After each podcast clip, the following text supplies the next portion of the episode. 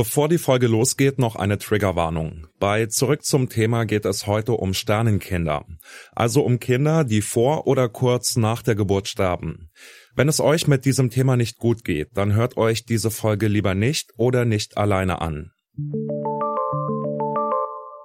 Ja, dann hat er den Ultraschallkopf auf meinen Bauch gehalten und es war nur ganz kurz und dann hat er nichts gesagt.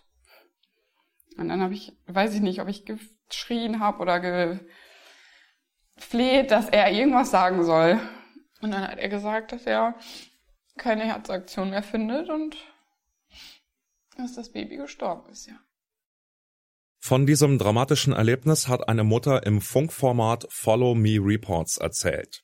Sie hat während ihrer Schwangerschaft erfahren, dass ihr Baby nicht mehr lebt. Sternenkinder nennt man diese Fälle, in denen das Kind vor oder kurz nach der Geburt stirbt. Für Eltern ist dieser Verlust oft sehr schmerzhaft und schwer zu verarbeiten. Wir fragen uns deshalb heute, was tröstet Eltern von Sternenkindern? Das ist die vierte Folge unserer Themenwoche Geburt. Ich bin Johannes Schmidt. Hallo.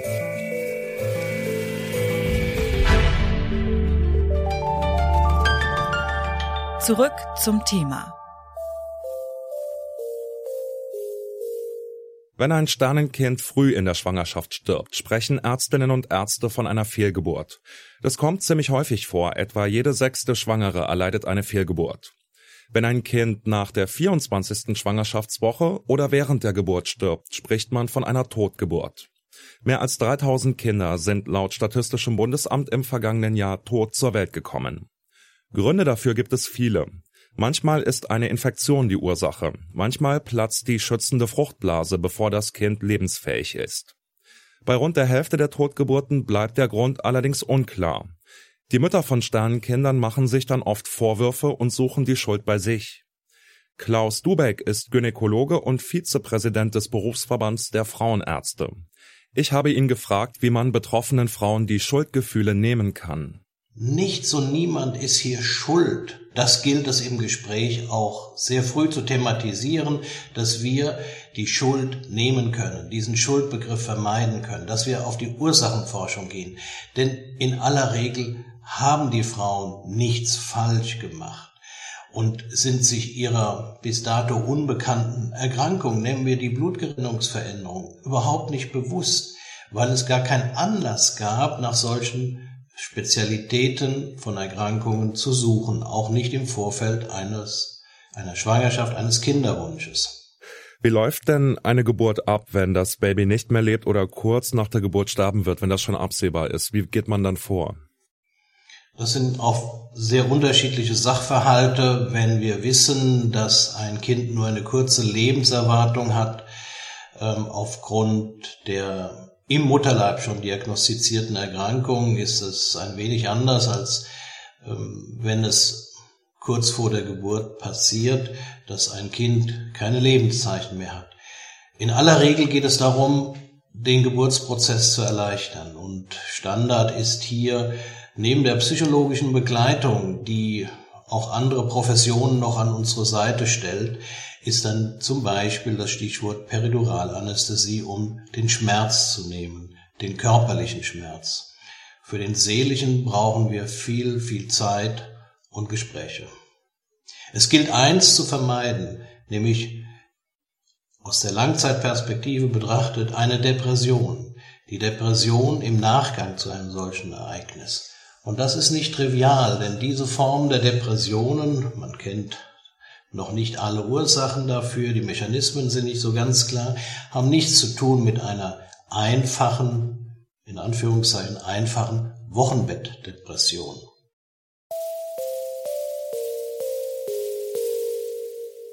Betroffenen Eltern kann es helfen, wenn sie Erinnerungsfotos von ihrem Sternenkind haben. Die Autorin Jasmin Schreiber fotografiert ehrenamtlich Sternenkinder. Über eine App können Eltern sie kontaktieren, dann fährt Jasmin Schreiber los in die Klinik. Im Interview habe ich sie als erstes gefragt, wie sie die Eltern in so einer Extremsituation erlebt. Ja, also das ist natürlich so, dass äh, Trauer auch sehr individuell ist, genauso wie die Liebe zum Kind. Also ähm, reagieren die schon sehr unterschiedlich darauf. Es kommt auch immer darauf an, wann ich dazu stoße. Manchmal werde ich schon in ähm, Bereitschaft gesetzt, bevor das Kind auf der Welt ist. Also dann warte ich sozusagen, dass es auf die Welt kommt. Und wenn ich dann in der Klinik eintreffe, ist es halt ganz frisch da. Also ich treffe die Eltern dann im ersten Moment auch des Schocks, aber auch des Glücks. Also das sind immer sehr viele gemischte Gefühle, die dann dort äh, vorherrschen, weil man ja einerseits sein Kind gerade verloren hat, aber andererseits hält man es gerade zum ersten Mal im Arm. Also es sind wirklich viele widerstreitende Gefühle, die dort dann in den Eltern toben. Viele sind auch länger darauf vorbereitet. Also wenn die schon vier, fünf Tage wissen, dass das Kind verstorben ist im Leib, dann ähm, sind die auch oft ein bisschen gefasster. Aber kann auch sein, dass es super überraschend in der Notsituation war und die noch gar nicht begreifen, was los ist. Also es ist sehr variabel.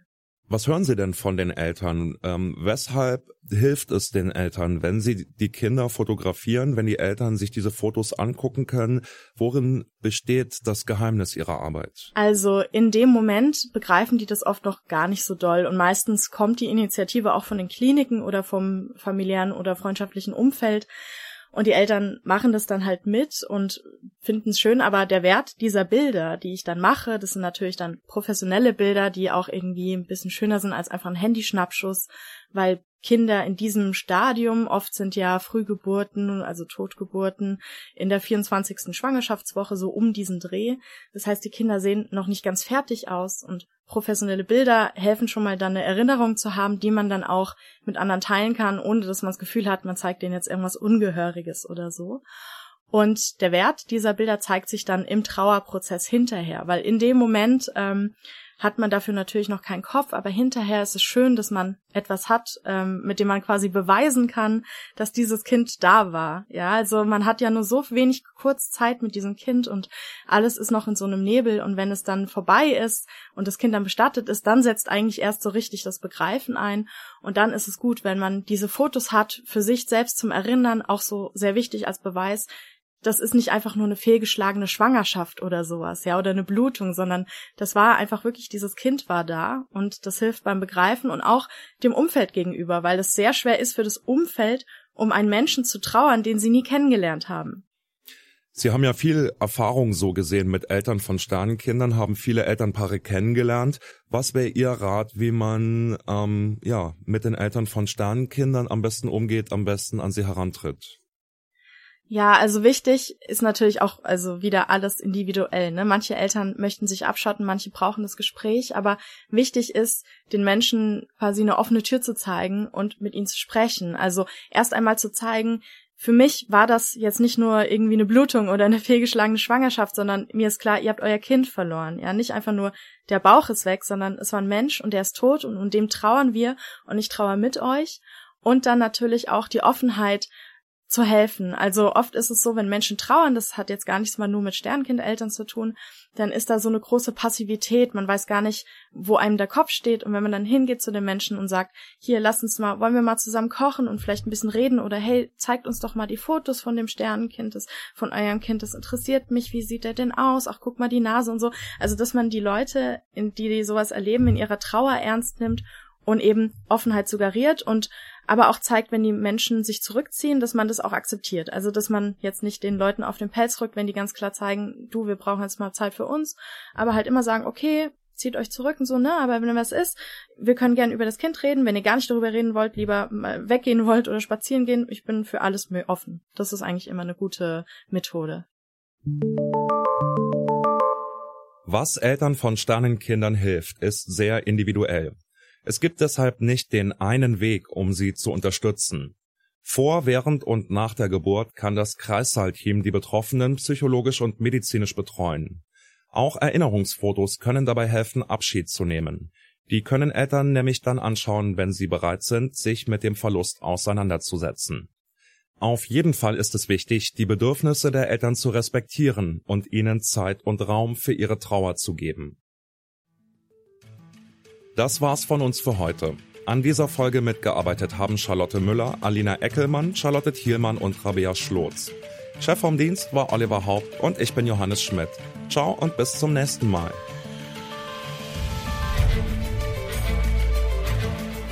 Zurück zum Thema vom Podcast Radio Detektor FM.